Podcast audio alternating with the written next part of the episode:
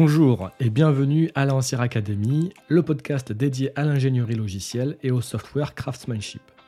Avant de commencer, n'hésite pas à t'abonner et à me suivre sur LinkedIn pour recevoir régulièrement du contenu sur la programmation, l'architecture logicielle, des tests automatisés et bien plus encore.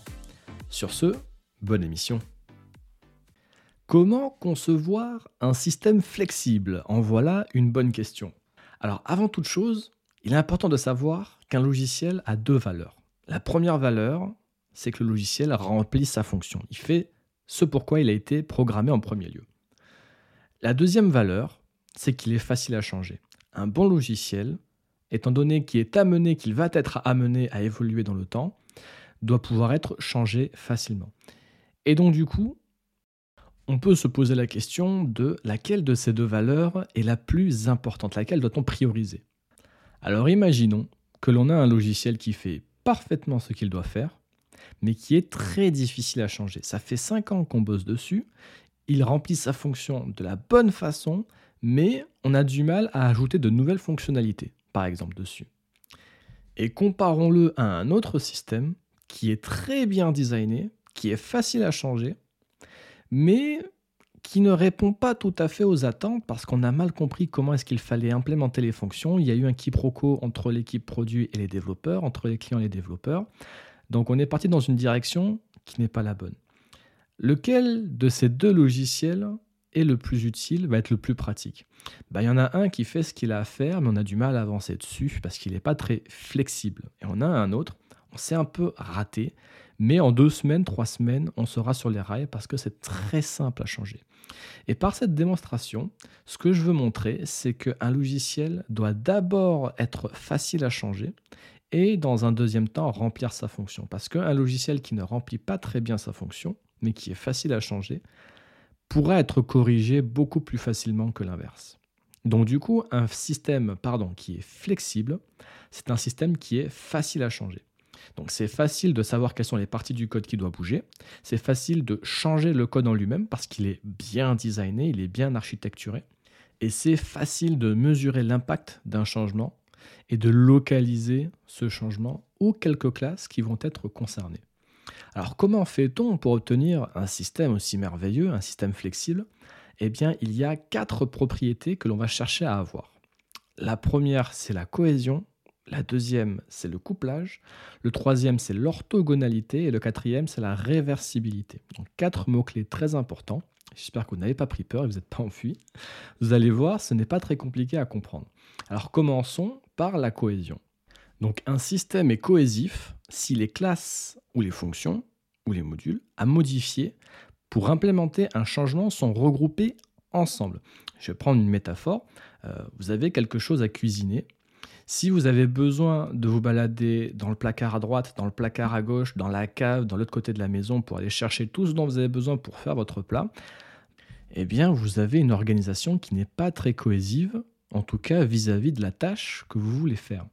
Idéalement, il faudrait regrouper tous ces éléments-là dans un même tiroir ou dans un même bloc, dans un, même coin de votre maison pour simplifier euh, la tâche que vous avez en cours. Donc du coup, on a d'une part un système qui n'est pas très cohésif lorsque les changements sont répercutés à droite à gauche, et un système qui est cohésif lorsqu'on a regroupé ensemble, dans, les, dans, le même dossier par exemple, euh, les classes qui vont devoir changer pour mettre en place ce changement. Donc un système cohésif, ça aide à avoir trois propriétés. La première, c'est la modularité, c'est-à-dire qu'il est facile de découper un système en plusieurs modules séparés et indépendants lorsqu'on a un système qui est cohésif. Parce que naturellement, ces classes, ces fonctions vont se regrouper par fonctionnalité. Et donc du coup, le découpage, les frontières, les boundaries seront naturellement mises en avant. Ensuite, il y a la maintenabilité. Le logiciel est plus facile à changer car les classes à changer sont au même endroit. Et ensuite, il y a la réutilisabilité, c'est-à-dire que les modules, étant donné qu'ils sont indépendants les uns des autres, ils peuvent être réutilisés par d'autres modules dans d'autres contextes, voire encore mieux, dans d'autres projets. Et la cohésion, ça peut être à plusieurs niveaux. Par exemple, à l'intérieur d'une classe ou à l'intérieur d'un fichier, plusieurs fonctions sont cohésives si elles concourent à la même fonctionnalité, par exemple. Après, il y a différents degrés de cohésion, mais là, on parle de, cohésion fonctionnelle. Donc, si elles concourent à la même fonctionnalité, ces différentes fonctions à l'intérieur de la même classe sont hautement cohésives.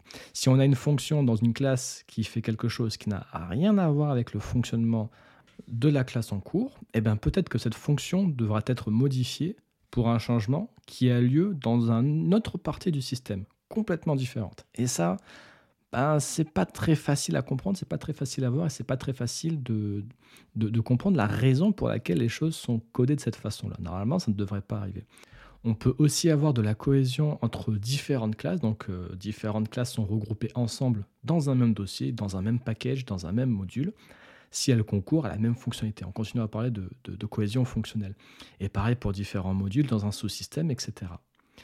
Donc comme je le disais, il y a plusieurs types de cohésion. Il y a la cohésion fonctionnelle, celle dont on parle le plus souvent lorsqu'on parle de, cohésion, c'est-à-dire que différentes fonctions, différentes classes qui sont regroupées ensemble, parce qu'elles concourent à la même fonctionnalité, elles implémentent les différentes étapes d'un même workflow.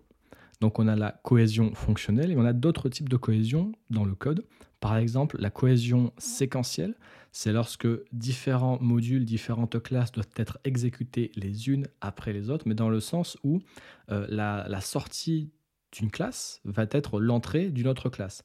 Un peu comme un système de pipeline où on a un truc qui rentre dans le début de la première, euh, la première brique, du premier tube, et ce qui va en sortir va être utilisé par le deuxième tube. Et ce qui va sortir du deuxième tube va être utilisé par le troisième tube. Système de pipeline. Si vous avez déjà fait euh, de, de l'ETL, de l'Extract Transform Load, vous voyez peut-être de quoi je parle.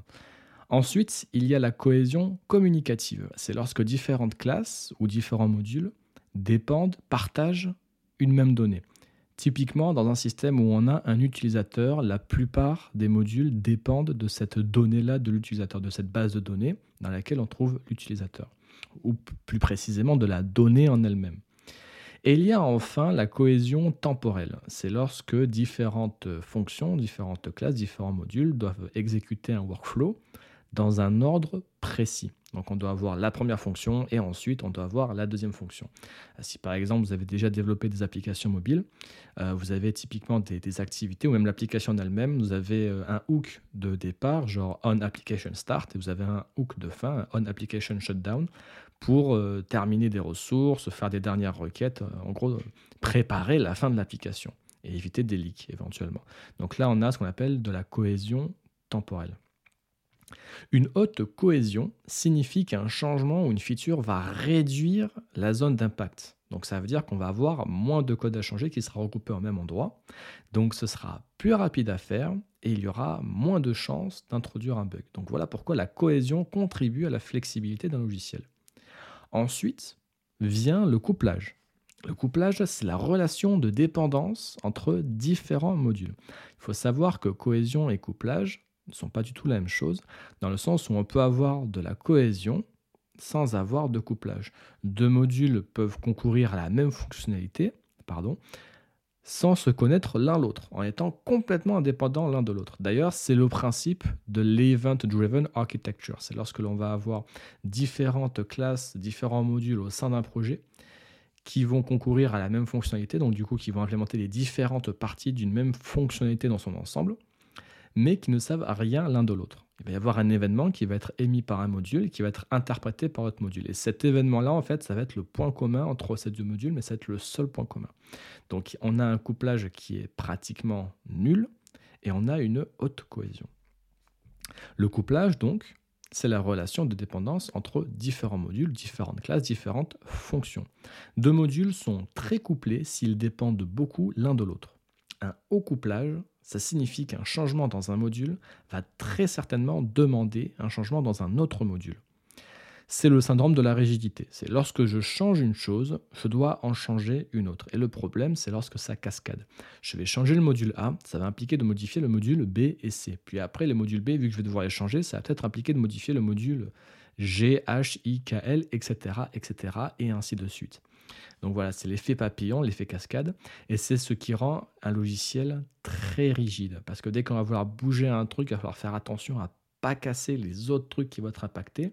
Parce que sinon, ben, les clients vont pas comprendre comment ça se fait que lorsque l'on a mis à jour le champ date d'anniversaire dans l'utilisateur, eh bien, de l'autre côté, l'envoi d'email ne fonctionne plus. Il n'y a aucun rapport a priori entre ces deux, mais s'il y a un couplage quelconque entre les deux, ben, modifier l'un risque de perturber l'autre. C'est comme si je vous disais, ok, ben, on a réussi à faire les travaux de votre gazinière dans votre cuisine, donc du coup maintenant vous avez à nouveau du gaz. Le problème, c'est que votre voiture, elle marche plus. Vous allez dire, mais c'est quoi le rapport entre ma voiture et ma gazinière? Ben, D'un point de vue logiciel, c'est exactement pareil.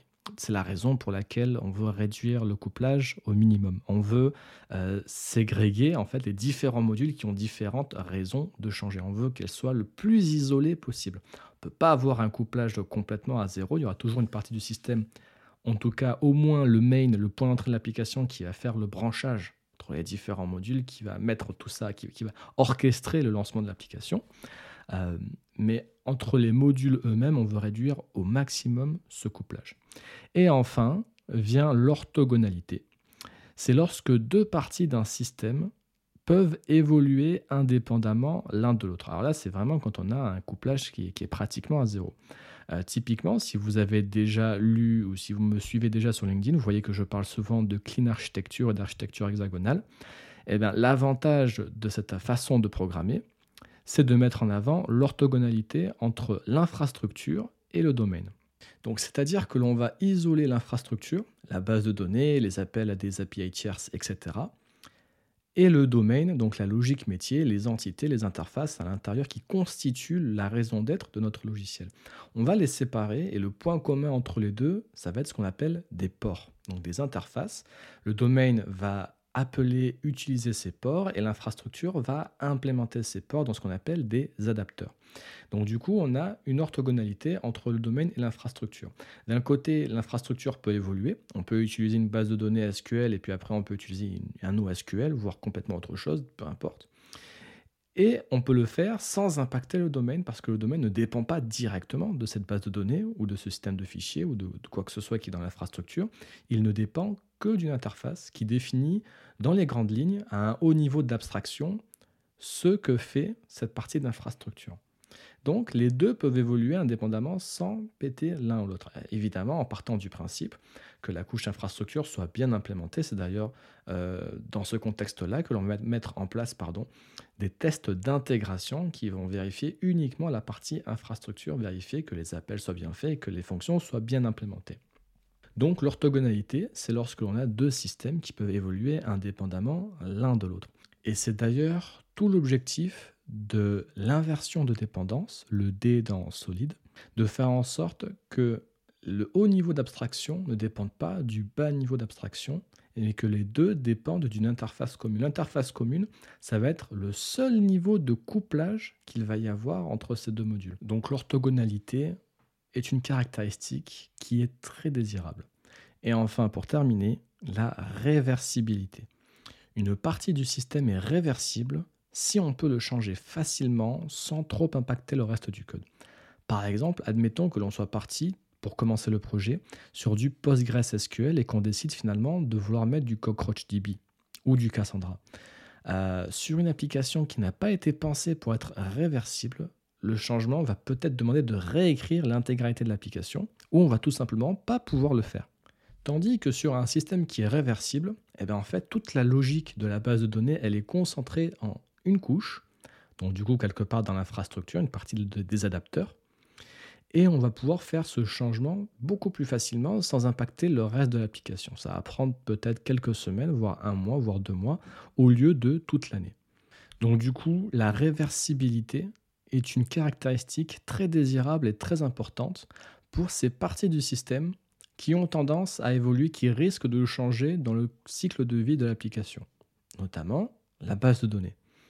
Donc voilà, on a rassemblé les quatre caractéristiques, la cohésion, le couplage, l'orthogonalité, la réversibilité. On va pouvoir répondre à la question qu'est-ce qu'un système flexible? Eh bien, Un système flexible, déjà, c'est un système qui a un haut degré de cohésion parce que les changements vont être rassemblés à un même endroit. Ça va être facile de localiser l'endroit où on va devoir faire le changement. C'est également un système qui a un couplage qui est très bas. Je vais pouvoir modifier une partie du système tout en sachant que ça ne va pas casser une autre partie du système. Et d'ailleurs, à ce sujet-là, les tests sont un très bon outil pour s'assurer de ne pas casser des trucs sans le faire exprès. Il y a ensuite l'orthogonalité, donc du coup, certaines parties vont pouvoir évoluer indépendamment d'autres parties, comme par exemple le domaine et l'infrastructure, qui ont deux raisons différentes de changer, donc du coup, qui ne devraient pas s'impacter l'un l'autre, ou en tout cas au minimum. Et enfin, il y a la réversibilité, c'est la capacité de se dire, hop, rétro-pédalage, ça finalement, c'était pas une bonne idée, ou alors là maintenant, on a besoin de faire les choses différemment. Et donc, on va pouvoir changer cette partie de l'application sans trop d'efforts. Donc, haute cohésion, bas couplage, orthogonalité et réversibilité. Alors maintenant qu'on connaît les caractéristiques pour avoir un système qui est flexible, Comment crée-t-on un système qui met en avant ces caractéristiques? La clean architecture nous donne beaucoup de réponses à ce sujet. Donc du coup, il y a les principes solides, les principes de cohésion des composants, les principes de couplage des composants. Il y a l'inversion de dépendance, il y a l'injection de dépendance et il y a l'architecture hexagonale ou en tout cas le principe de séparer le domaine de l'infrastructure de leur permettre d'évoluer indépendamment et surtout de faire en sorte que les dépendances convergent vers le domaine et non pas l'inverse. Donc le principe, c'est vraiment de penser à notre système sous forme d'un cœur, d'un noyau qui contient la logique métier, le cœur de notre application, et qui considère tout ce qu'il y a autour comme des plugins. Le web est un plugin, la base de données est un plugin, le service tiers est un plugin, le service de stockage est un plugin. Tout ce qui est extérieur au domaine est un plugin et est interchangeable. C'est ce qui va énormément contribuer à la flexibilité d'un système. Et aussi de considérer notre application elle-même, le cœur de notre application, comme étant composé de différents sous-modules qui ont une très grande indépendance et qui peuvent être déployés, maintenus et développés en parallèle. Si vous voulez en savoir plus, je vous invite à vous renseigner donc du coup sur les principes solides, sur l'architecture hexagonale et sur la clean architecture. Et si la clean architecture vous intéresse, sachez que j'ai créé ma propre formation sur la clean architecture. Vous pouvez avoir plus de détails sur mon compte LinkedIn ou en lien de ce podcast. Je vous remercie de votre écoute, j'espère que ce sujet vous aura appris des choses et je vous dis à bientôt.